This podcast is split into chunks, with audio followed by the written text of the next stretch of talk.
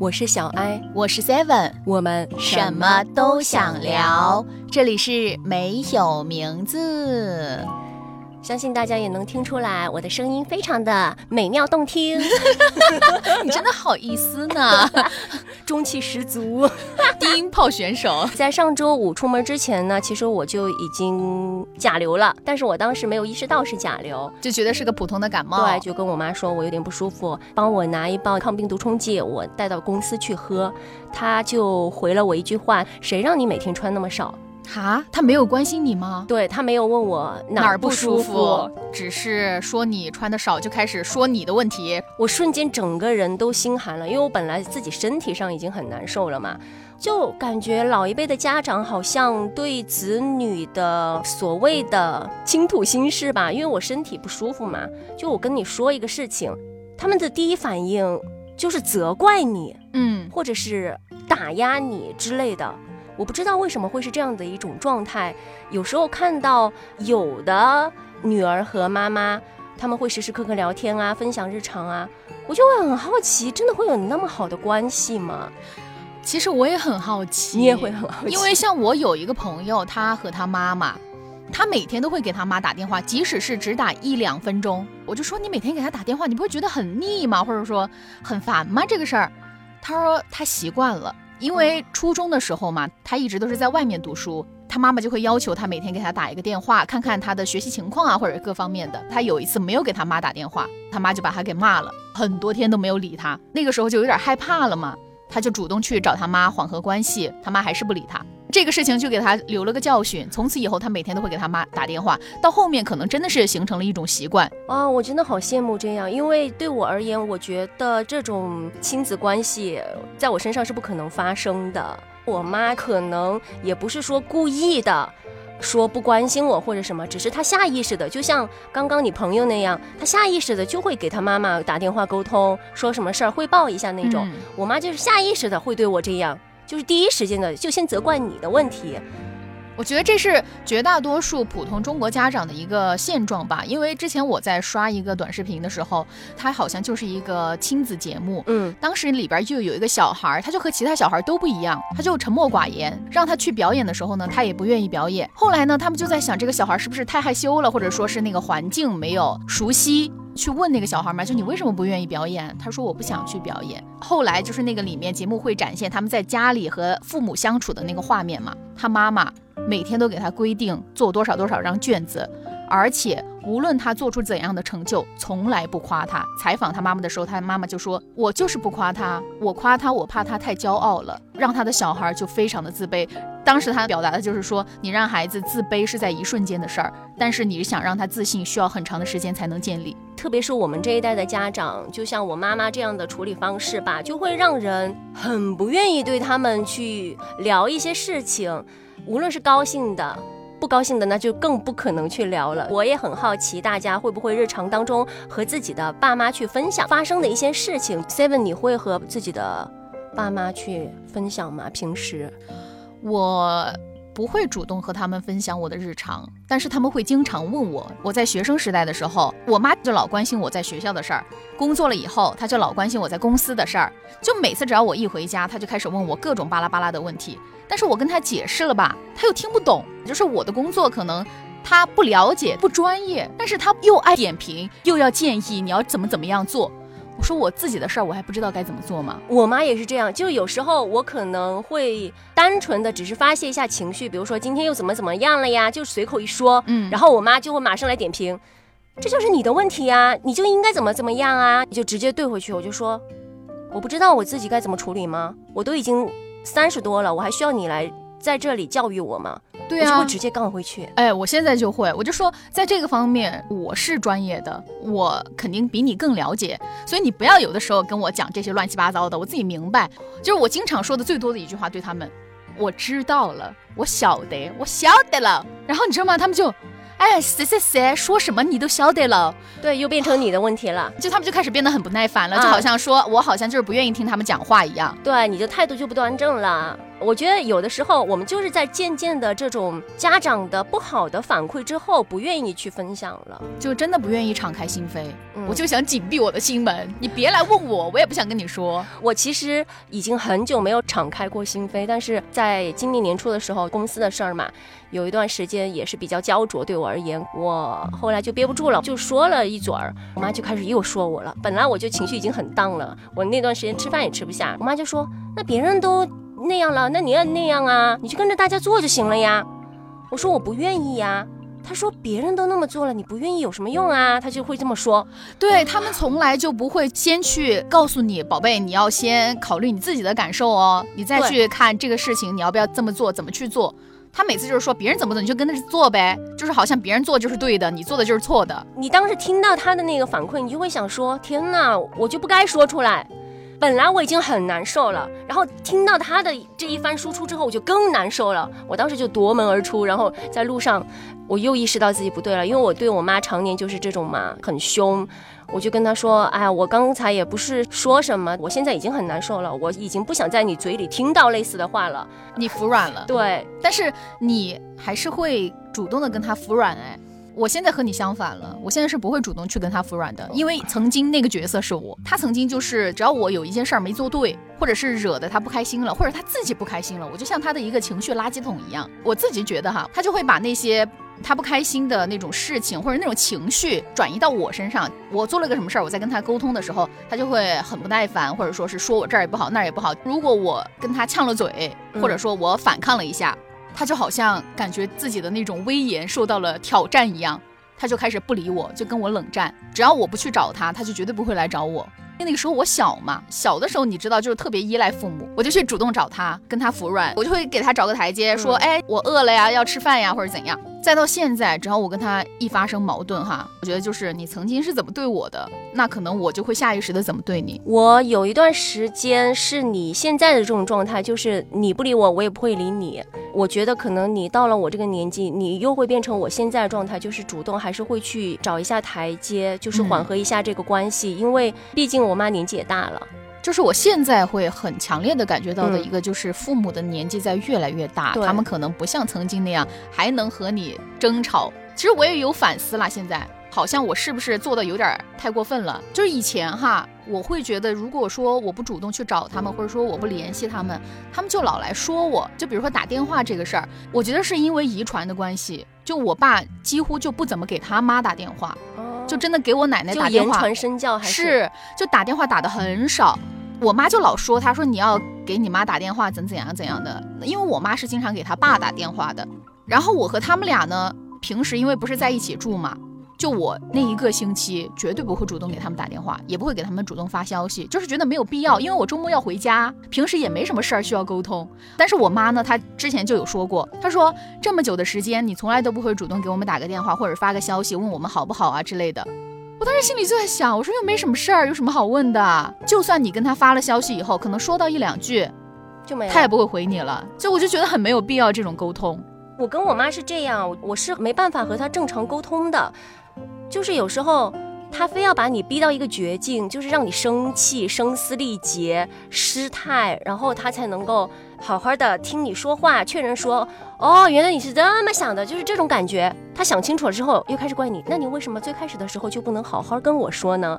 就是，然后你会听了以后会觉得特别无语吗？对，刚刚我听到你说你妈妈就有时候会把情绪转移到你身上嘛，一些负面的。我妈是直接会向我输出一些负面的情绪，比如说，哎，我觉得今天那个谁谁谁什么什么什么乱七八糟的，我会敞开跟他说，我说我不想一回到家就听到这种很负面的东西，因为我本来就已经很负面了。你这样我真的很想死。我每次都是直接跟他说，他现在渐渐有变少。变好一些，有一些改变，但是就像有一个心理专家说的，像亲子关系很多的去看心理医生，他们都不会让爸妈那一辈的人留下去接受治疗，因为他们至少五十岁起跳，他们已经是改变不了他们的思维了，一般只能说是让年轻人自己去调节自己的情绪。你刚才说到了那个负面情绪啊，你妈向你直接输出，我真的是感同身受，在。前一段时间吧，可能去年以前，嗯，我只要一回到家，他就老爱给我说那种家长里短的事儿，说哎我什么小姨家怎么怎么样啊？对，哎呀他就不该这么做呀，或者怎么怎么样，就各种负面的情绪啊，或者说是那种评价呀，乱七八糟的一些琐事儿，就老爱跟我说。但是我一个星期下来，其实我已经很累了，我就不想去听那些乱七八糟的东西。然后他跟我说完以后呢，有一次是在一个下午吧。就跟他沟通了一下这个事情，我是先就比如说我会委婉的说，哎呀，最近啊，就是我在公司啊，就是遇到了一些什么样的事儿哈，那个同事跟我吐槽，我就跟他说，我说，哎呀，我们有的时候就是要远离那些传递负面情绪的人，就不要和那些人走得太近，这样你自己的生活圈呢就会变得更加的正能量。就跟他就是先分享一下这种事情，然后我再跟他讲，我就说，哎呀，有的时候你讲的一些事情啊，就真的有点负面的。就好，你真的好委婉呐！天呐，我一般听到这些事情，我妈讲到一半，我就说你不要说了，我不想听。我还会说，其实关你什么事儿呢？我我不能这么跟他讲，我要是这么跟他讲了以后，会炸是不是？他马上脸就垮下来。哦，我妈脸也会垮，但是我不会看他。我不会看他，然后他就开始输出，他就开始说我了呀。他就说，哎，现在我跟你说话，我跟你沟通，我跟你讲个什么事儿，你都不愿意听了。你跟谁谁谁在一起的时候，你你就那个对话可多了，然后心情也很好。我只要一跟你讲话，你就好像很不耐烦，就开始抱怨。啊，我真的就很窒息，所以我就通过了另外一种方式跟他沟通。像现在他比如说跟我讲了一些稍微有点负面的时候，他就会再跟我接一句：“哎呀，我刚才讲的那个事情是不是有点负面？是不是不太好？以后就少跟你讲好了。”啊，你妈是有意识到的耶。对他，他会自我反省。我觉得这算是你妈妈就是为了和你有一个正常的沟通。有一个改变了，呃，所以说跟他沟通的方式就很重要啊，就真的需要去摸索。我觉得我反正已经固定了，我跟我妈沟通就是需要我很大声的去嘶吼，我有时候甚至连家都不想回。哎，我现在会有，但是我现在不想回家的一个就是原因是哈，就以前我觉得回家是我必须要回去，是一个任务，就是因为你平时在工作日的时候没有陪伴他们，那你周末就必须要回去陪伴一下你的父母。但有的时候，我周末就真的很累了，就不想再坐那么久的车回家了。但是以前我还是会强迫自己回去。现在我是不会了，我就还是以注重自己的感受为主。如果我真的很累了，我不想回去，我会直接给我妈发个消息，我说我这个星期不回来了。她说你很忙吗？我说对。就算我回家了，就是我真的天天要么这这儿饭局，要么这儿就出去玩了，我也不会待在家里的。他们其实只是想要你一个回家的大动作而已，你在不在家都还好。到目前为止，我不愿意跟我妈去分享我的日常，但是我会愿意跟我姨妈去分享日常，因为我姨妈不会像我妈一样，就是在。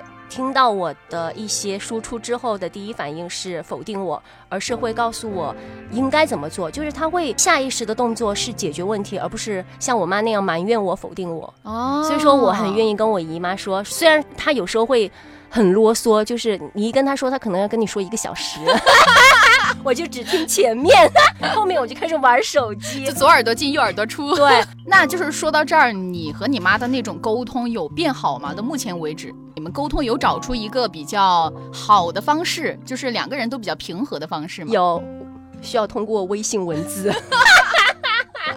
真的，我妈在微信上就是另外一个人，就是很官方。谢谢你，麻烦你了，妹妹。不客气，这是我的一份心意，就会是这种文字，这么客气。对，哎，他是不是因为在生活当中就是拉不下脸？父母他们有一些时候就会有一些莫名其妙的那种尊严、面子在，就好像如果说跟我们低头了一样，显得他没有威严了。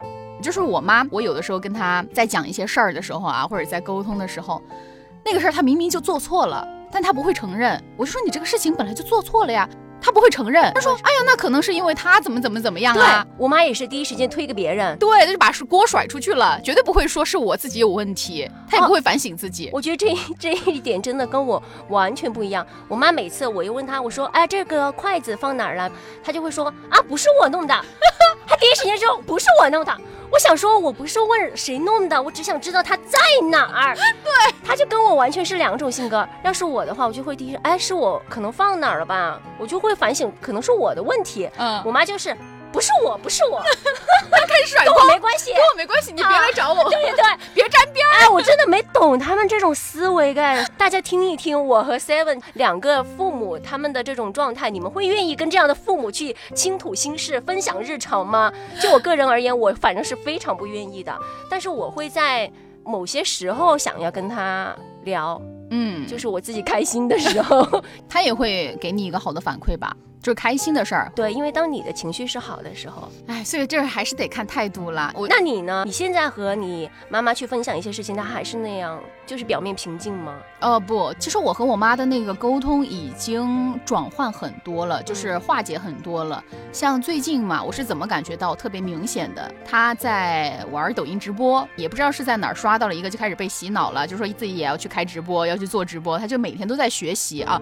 我当时还是觉得她很有毅力，很佩服她这种。学习的能力真的每天早上一起来就开始学习，自己还拿本子记，就记了几大篇。我觉得她其实真的这方面啊还是蛮刻苦的。但是呢，他可能就是没有做过直播，他有点恐播，他就害怕就是打开镜头以后自己要是卡壳了呀，或者说不顺了呀，或者怎样，就会出现一些状况嘛，自己会想很多。那天晚上呢，就在家里的时候，他就找我聊这个事儿嘛，就跟我分享说以后该怎么怎么办。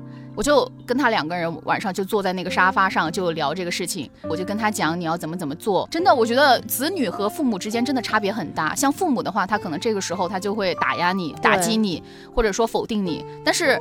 因为可能我们自己有经历过，所以我们希望带给他的是好的方面的反馈。嗯，当时他跟我讲的时候，我就鼓励他，我说你不要害怕，你就怎么怎么做，你就先按照你的写的那些东西，顺着自己先读一遍，好，你就多读几遍，或者你照着镜子多试几遍。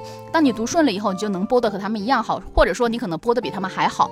我说你就不要害怕啊！我觉得你好棒。现在就是会比较，如果他跟我主动沟通的话，我会很耐心的跟他讲这些事儿。我跟我妈就不行，你好有耐心。我只要教他可能两三分钟，他重复问我第二遍这个问题，我就开始。我刚刚不是和你说了吗？但是我跟你讲，有的时候太耐心，可能对于他来说也不是一件好事儿。为什么呀？因为这个事情的第二天，我就给他换一个新手机。当时他要办一张新卡，当时有一个资费嘛，他可能不太清楚，我就跟他解释了很多遍。他其实一直都没有出声。但是当我再开始说的时候，他说：“你能不能不要说了？”他说：“你一直在我旁边念念念念念念念啊，那个事情我已经知道了，你就不要再说了。” 然后我就开始就有点生气了嘛，我就说你怎么能这么说呢？我说我只是在给你解释啊。我说如果我对你没有耐心的话，我连解释都不解释，我直接都不理你了，好吗？他就开始态度就不好了。他说我已经知道了呀，你就不要再说了呀。你没看到我都没有讲话了吗？怎样怎样的？我就生气了，以后我就不理他，我就自己在前面走。就以前我可能还顾虑他一下，我现在就不顾虑他了，我就自己在前面走，不理就算了。好，到后面他就悄悄地跟在我的后面，在和那个业务员沟通的时候，他就在旁边站着。然后我就问他事情，他就那种像小媳妇儿一样在旁边。所以说，有的家长你跟他好好说没用，你就得给他下点威严。对，我就给你甩甩脸子。对，可能在有一些朋友看来，特别是外人看来，就觉得这个晚辈很不礼貌啊，或者是什么，怎么那么对他妈呀？但是你不知道，我们真的好好说沟通不了的，真的家家都有本难念的经啊！就你可能表面上看着这家人很和谐或者怎样很幸福，可能他们自己中间也有很多乱七八糟的琐事儿、鸡毛事儿可多了。突然想到一个场景，就是我上周的时候，就是我们家里人出去逛街嘛，我当时我妈说了个什么，我就顶了她一句，然后我姨妈就在旁边揪我啊，她她就去揪我，她说。让你别这么对你妈，好好跟你妈说话不行吗？你知道我妈在旁边说什么吗？就看到有人帮她了，说什么？我妈就说：“对，打死他，打死他！”就在旁边说：“我说你是巴不得我死吧？”我姨妈又开始气我说些什么话？我觉得我姨妈其实是站在我这一边的，但是她要给一个态度，让我妈就是还是有面子在，因为我妈这个人很要面子啊。她很在意的点就是，你可以在家里那么凶我，但是你不能在外人面前这么凶我，你会让。别人觉得我是很没有尊严的，可能也是吧，在外面要给他点面子，就不要对他太那个了，嗯，就收敛一点。反正我们这么聊下来，感觉我们俩至少和家里爸爸妈妈分享日常几乎都没有。但是我觉得我们。都是找到属于自己比较合理的方式跟父母沟通，就是因为我们俩的经历，我们今天的主题本来是和父母有没有分享日常，结果就变成和父母的沟通方式。其实它也是一个类 一个意思嘛，一个类别，不都是要讲话吗？框进来，框进来。因为本来每个人他和父母沟通的方式都不太一样，嗯。还是希望大家能找到属于自己的方式吧，而且也不要对这个东西失望。如果说最后实在是失望了也没关系，不沟通也没有任何关系。重点是，你要觉得这一段关系让你自己舒服。太压抑了，你就真的逃离吧。其实真的很多的朋友，我相信就是从小到大的经历，会让他们很想要逃离自己的原生家庭。嗯，哪有那么多的幸福呀？每家的那种琐事儿太多了，都是一地鸡毛，不用太在意那种。传统的，比如说非得要怎么怎么怎么怎么样啊？对，就把自己框住，条条框框的那些上纲上线。因为我有段时间就是这样的，就是我是自己道德绑架自己。对我而言，还是和前几年最开始的那种冷战呀、不搭理呀、各种吵啊，还是有所改观吧。不过，就像刚才你所说到的，能逃离还是逃离一下吧。毕竟压抑的过活自己的人生的话，会得结节。主要是人生是自己的，我其实我现在的观念就是，虽然说父母他确实是给了我生命，嗯，也在这么多年把我养大成人，我很感谢他们。呃，如果有那种力所能及的事情，我会去做。但是在就是我生下来的这一刻，这辈子就是我的了。就是我要去活成我自己想活的样子。如果总是活成他们理想的样子，或者他们那个样子，那就不是我了。我们和爸妈的这种沟通方式也是很奇怪，可能对于有有一些朋友来说，天哪，不孝子。不过我潜意识当中，我是会让自己改变。我不想成为我妈妈那样子的大人，我不想成为我妈妈那样的女人。嗯。所以说，我现在对身边的一些小朋友也会给予鼓励。嗯，无论他们有多大的缺点，我都首先先肯定，然后再说他们的一些需要改变的地方。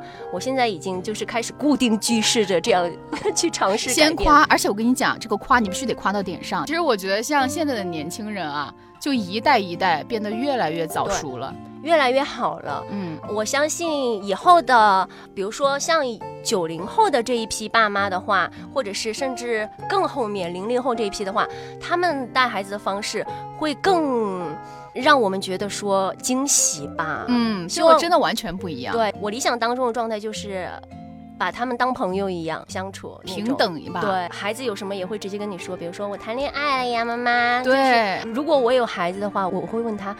你们学校那个很帅耶，他对你 有没有好的印象啊？你真的很八卦，你是个很八卦的妈啦。这样不是很好吗？嗯，是挺好的。但我我很怕我自己会变得就是控制欲很强。就是我我为什么不想生小孩？就是因为我在养猫的过程中，就是我觉得养宠物是很能看出。